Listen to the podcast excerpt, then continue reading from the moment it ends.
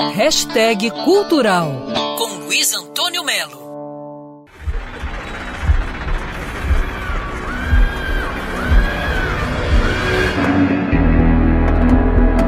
Olha que beleza, a Warner Music está confirmando o lançamento de uma super edição limitada referente aos 50 anos do álbum The Dark Side of the Moon, do Pink Floyd. Agora está longe de ser uma edição normal. Afinal de contas, The Dark Side of the Moon é um dos álbuns mais representativos da cultura né, dos anos 70, com todas as expectativas, esperanças, as angústias, o álbum foi uma ideia do Roger Waters, que era baixista, vocalista e, evidentemente, compositor do Pink Floyd.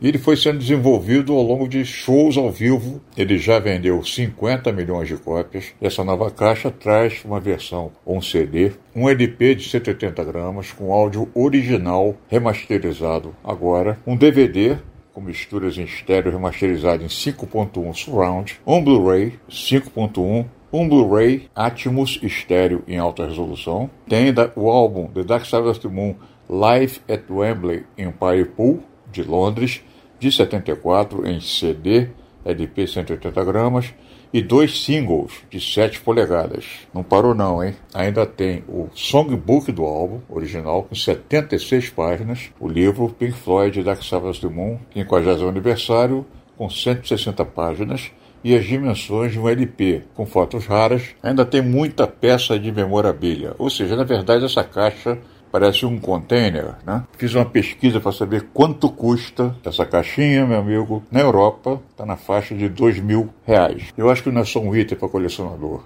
Eu acho que é um item para as pessoas sensíveis que gostam de ideias e também do rock de altíssima qualidade do Pink Floyd mostrou, mostra nesse álbum que agora faz 50 anos chamado The Dark of the Moon, que entortou a cabeça do planeta Terra. Luiz Antônio Melo para Band News FM. Quer ouvir essa coluna novamente? É só procurar nas plataformas de streaming de áudio. Conheça mais dos podcasts da Band News FM Rio.